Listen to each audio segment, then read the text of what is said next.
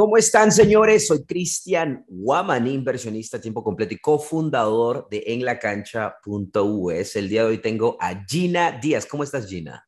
Hola, Cristian. Bien. Gracias por tenerme aquí. No, espectacular. Gracias a ti por estar aquí y estamos en vivo y en directo en la página de la cancha de bienes raíces. Así que vamos a dar dos minutos para compartir este video en sus paredes, en grupos de habla hispana el día de hoy vamos a hablar, vamos a grabar el podcast, pero hablar más importante del mercado de Chicago.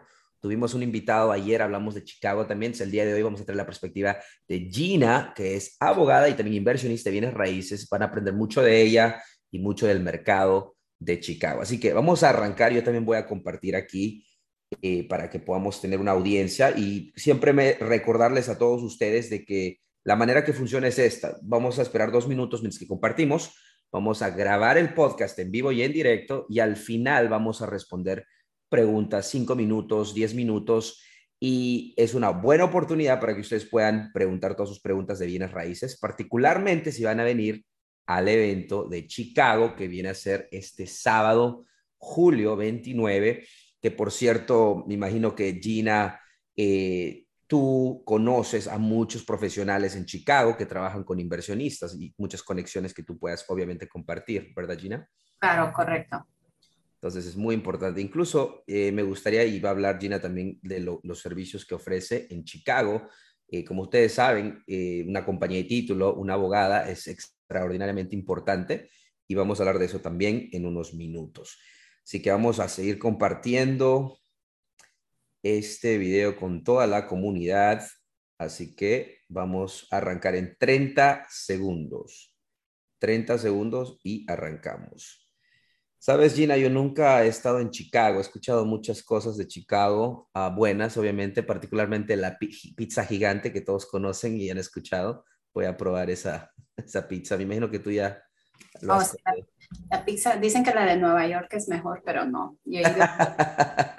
ya, me imagino, me imagino. Entonces, ah, vamos a ver quiénes están conectándose aquí ahorita. Vamos a saludar un rato y arrancar con el podcast.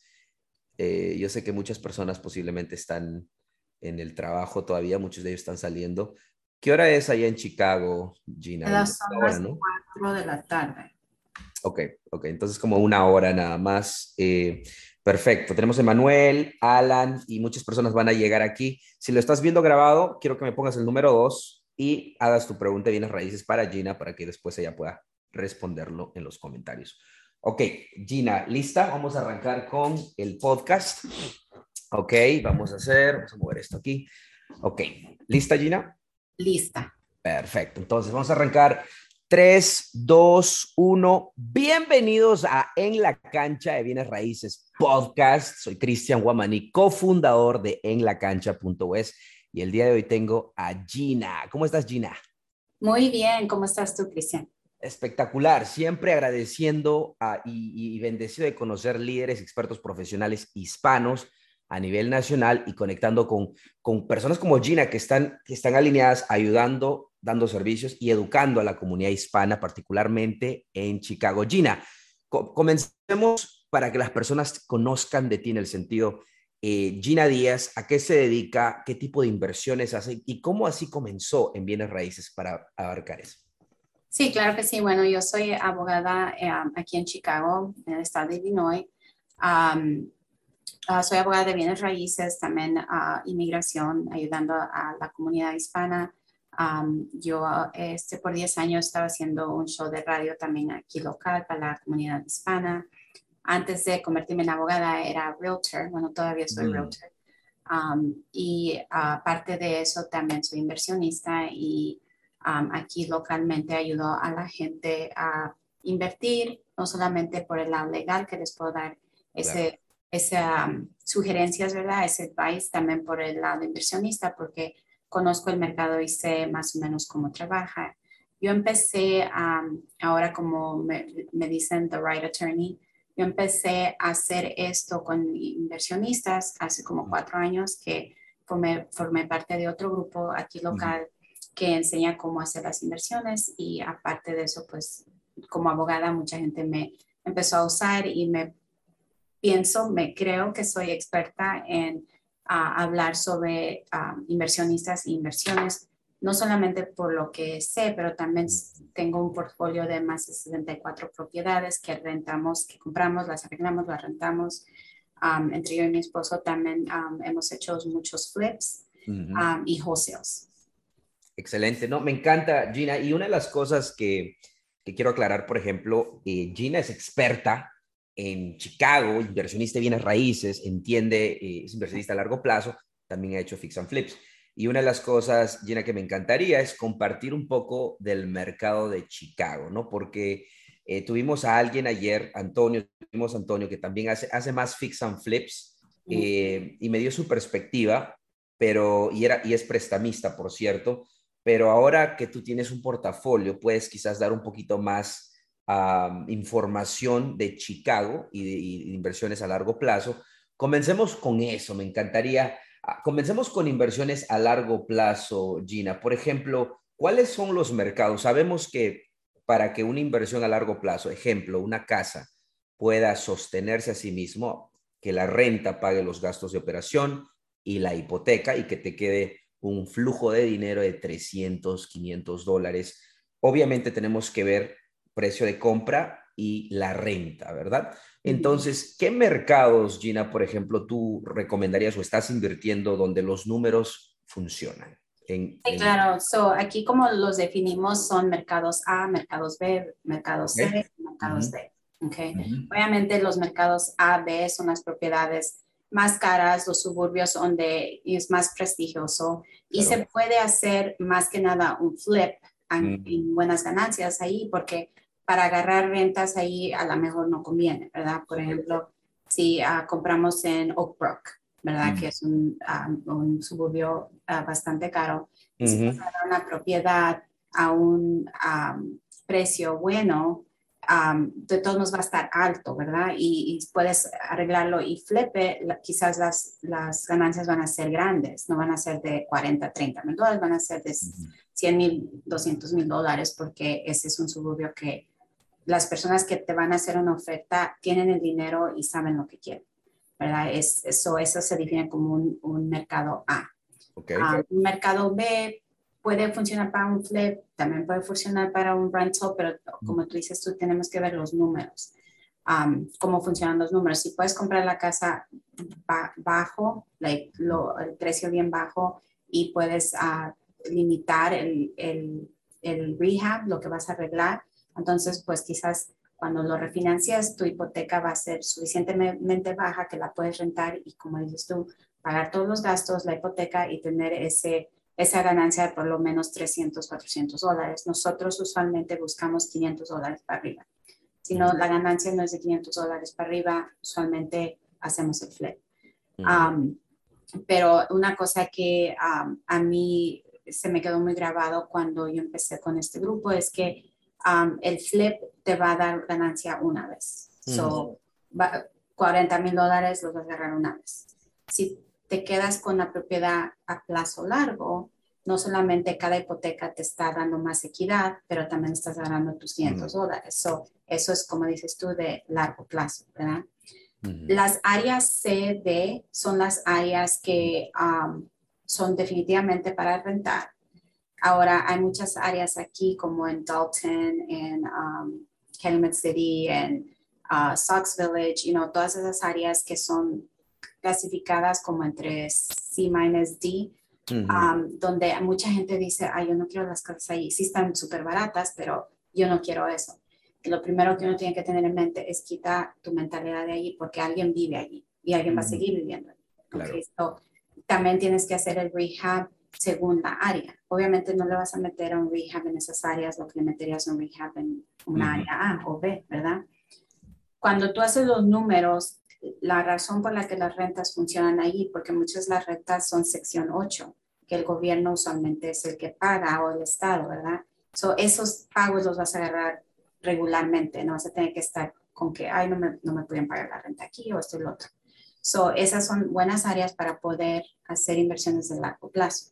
Ahora en las áreas medianas, que um, yo por ejemplo invierto en las áreas hispanas como Little Village, um, Back of the Yards, um, Bryant Park, ah, esas áreas de Chicago que son ah, hispanas y que me gusta con mi gente porque nosotros siempre pagamos, nosotros somos responsables, cuidamos las casas y esas áreas me han funcionado muy bien a mí.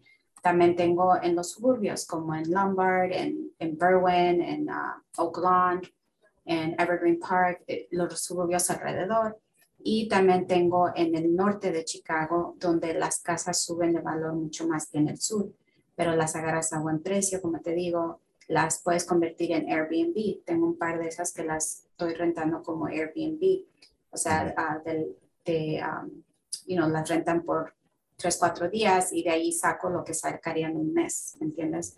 Pero también obviamente el downfall de eso es que también hay los tiempos que no mucha gente está buscando Airbnb, so tienes que ver cómo puedes hacer para, you know, sacar dinero en ese tiempo también. So, las posibilidades en Chicago, Cristian, son súper grandes.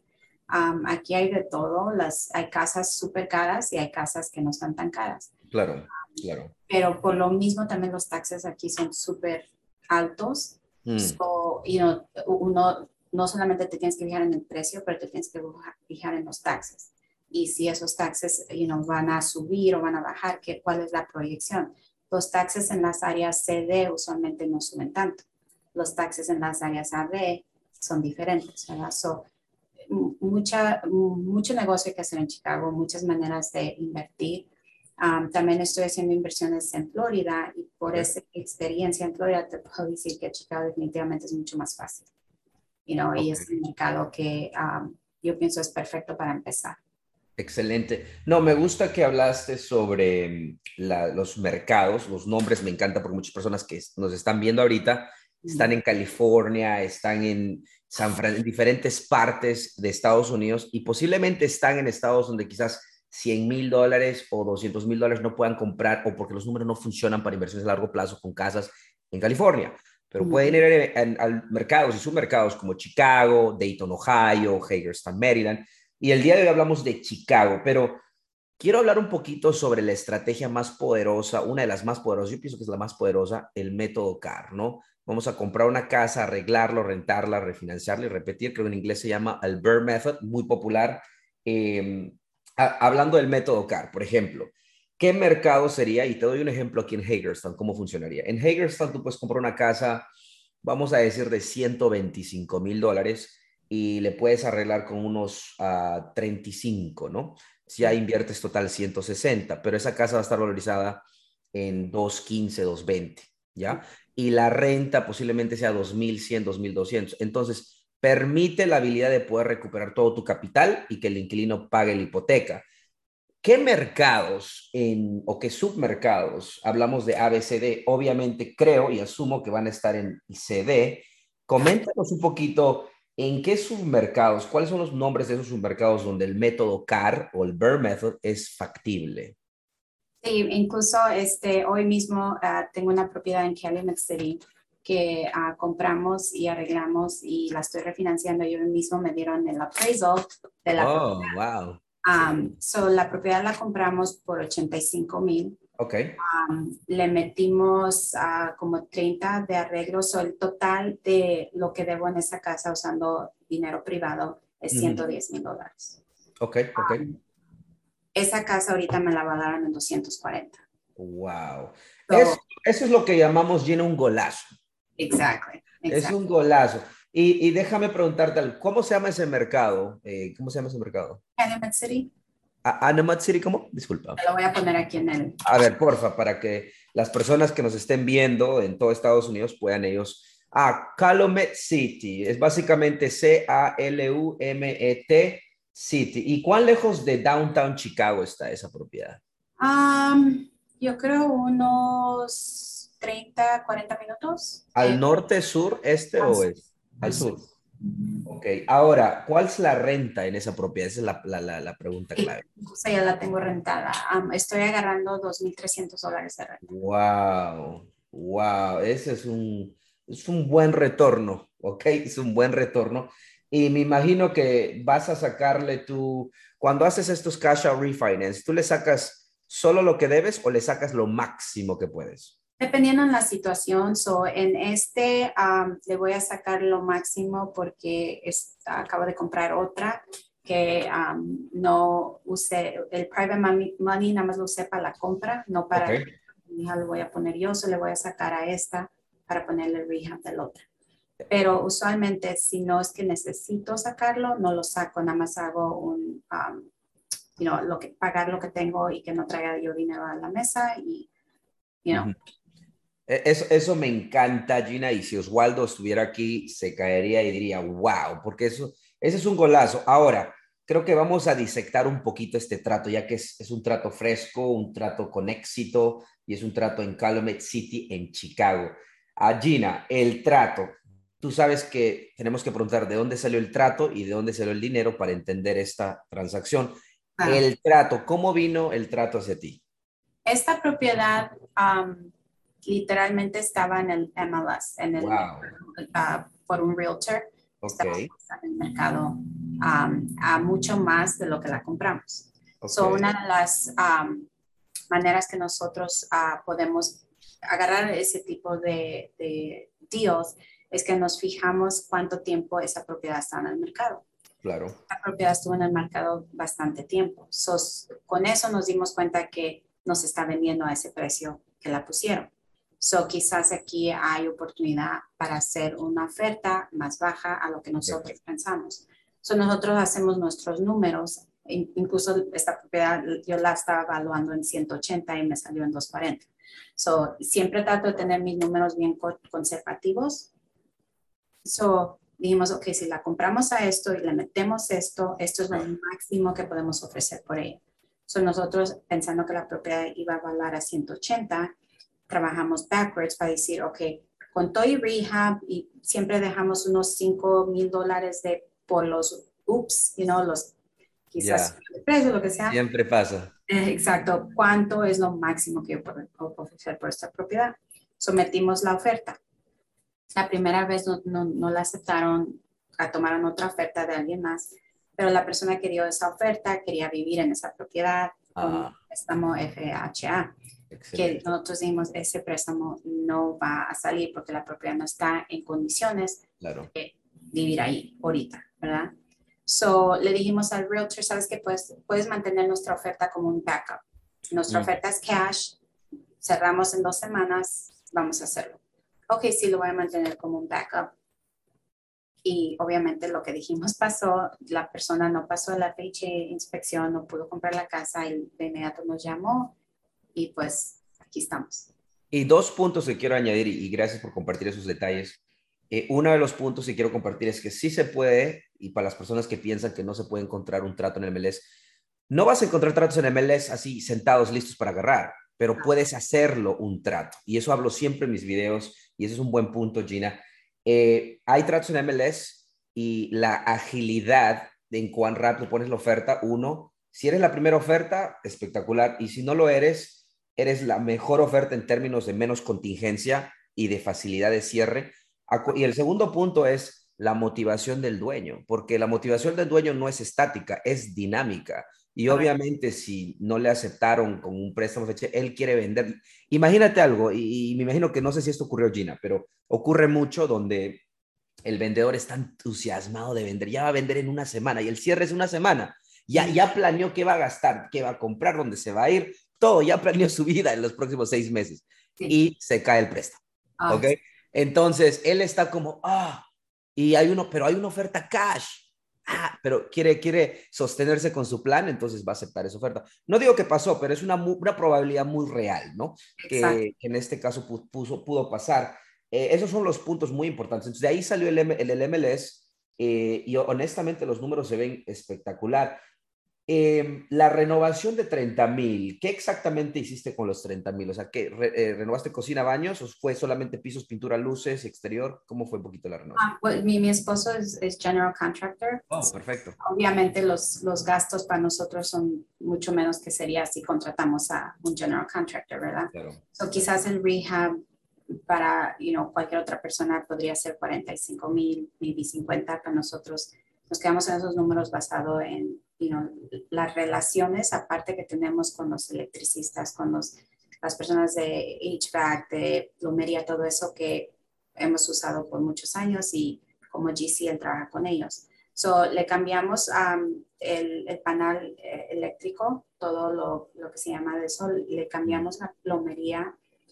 obviamente pusimos una cocina nueva porque los, los cajones ya you know, nos podríamos verlos pintado y dejarlos, pero en muy poco tiempo íbamos a tener que cambiarlos. So, nosotros nos gusta hacer las cosas bien desde un principio. No tenía aire central, le metimos aire central desde un principio porque um, en el verano se pone, en el invierno, disculpa, obviamente se puede poner muy, frío aquí y no queremos que los um, renteros pongan um, heaters eléctricos porque eso puede causar un incendio, puede ser, you know. So siempre queremos meterle lo más mejor que podemos de heating and cooling para no tener esos problemas. Um, y luego obviamente cambiamos piso, pared, you know, todo eso, pero um, tratamos de salvar lo que se puede, pero si vemos que lo que es lo que estamos salvando nada más tiene un año, año y medio de vida, lo cambiamos para no tener que navegar con eso. Mm, es algo, me, me, hace recordar a Oswaldo. Oswaldo también piensa de esa manera. Él renueva toda la plomería porque sabe que lo quiere sostener a largo plazo, quiere minimizar sus costos de mantenimiento a largo plazo. Es algo muy inteligente, honestamente. Eh, ok, entonces lo compraste por 85, vino del MLS, bueno, lo negociaste eh, muy bien y pues simplemente eh, lo puedes llamar suerte, pero en realidad es una mezcla de acción y pues posibilidades, ¿no? Donde se cayó ese préstamo y pues eh, te posicionaste para el éxito, vamos a decirlo. Entonces, uh, compraste la propiedad, lo arreglaste. A mí me sorprende mucho, Gina, la valorización después de los arreglos, porque está, o sea, estamos hablando que es una, uh, casi el 100%, o sea, más del 100%. ¿Y eso es algo un poco unusual o es usual? En, en tu mercado eso es algo, es un home run o es algo que es normal allá, este, estos números? No, definitivamente es un home run, porque te digo, yo pensaba que era 180. Pero um, algo que um, también pudo ver afectado el, el, valor de esta casa es que era 3 a 1, 3 recámaras. y la convertimos en cuatro recámaras, dos baños. Ok, oh, wow, ok, ok. Ah, un punto que quería hacer de la renovación, hablaste que tu esposo es general contractor, es contratista y pues te ahorras unos 10, 15 mil dólares ahí. Mm.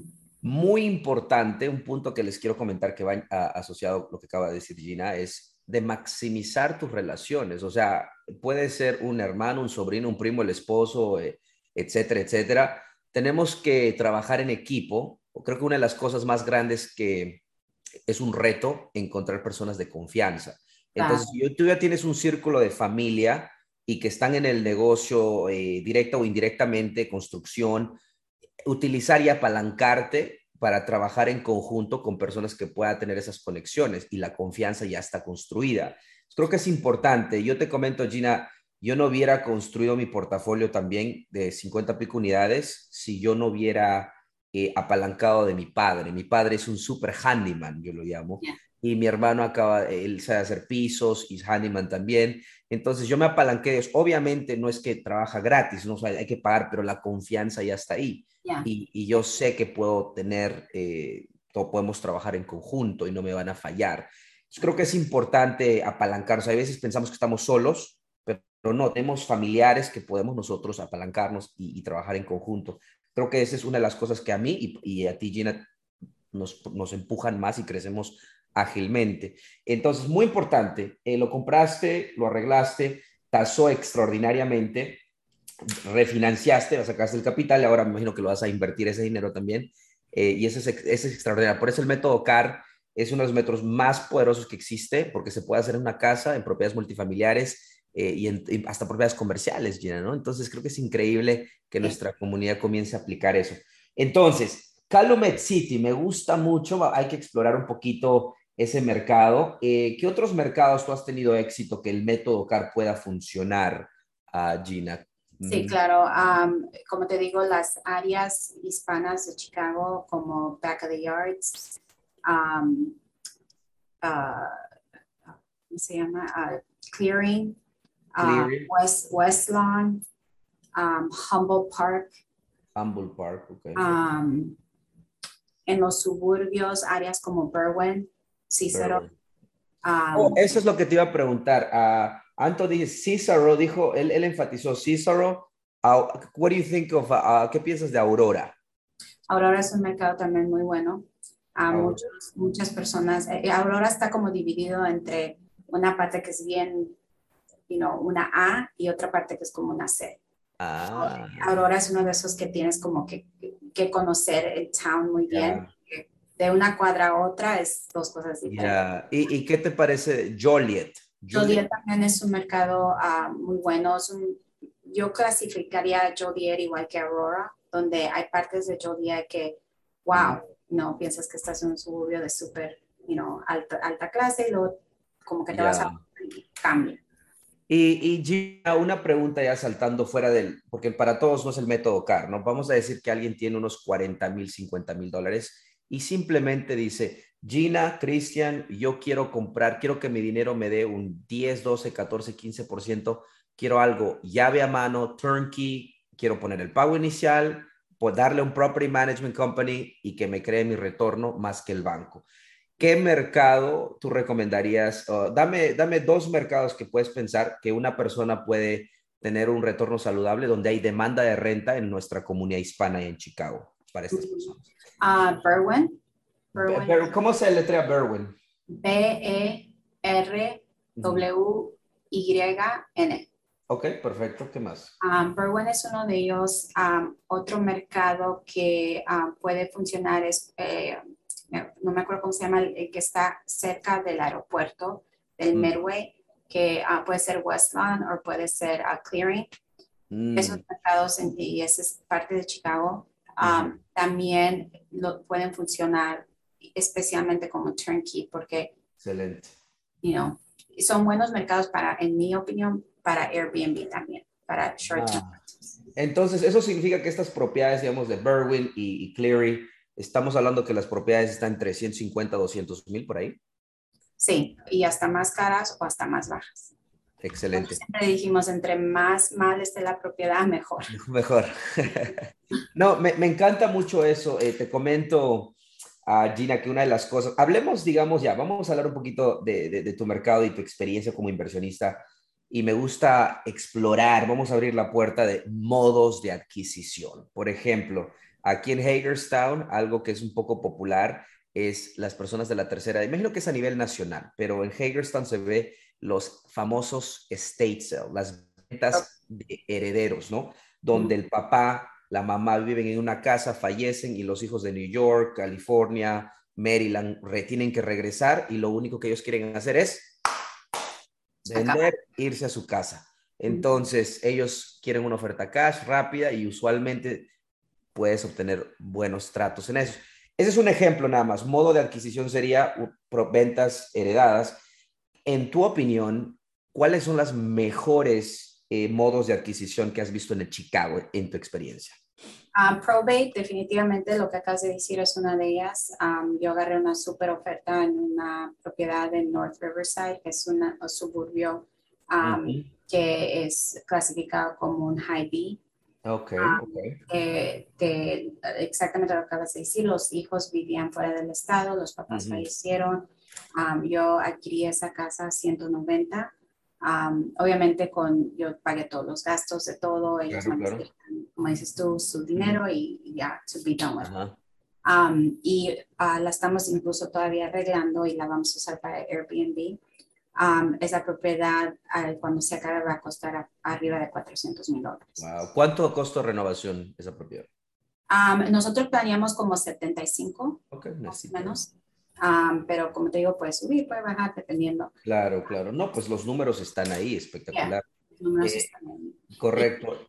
Otra manera que es muy popular, especialmente si vas a comprar cash, son los auctions, porque en, en, aquí en Chicago los, número de foreclosures, de propiedades que el banco está tratando de, de tomar para atrás, ha subido, ¿verdad? So, si tú encuentras a alguien que esté bajo esa situación, puedes ofrecerle un cash uh, deal para, y, y, obviamente para que no quede en su crédito, porque nadie quiere un foreclosure en su crédito, porque eso te, te viene de comprar una casa más rápido.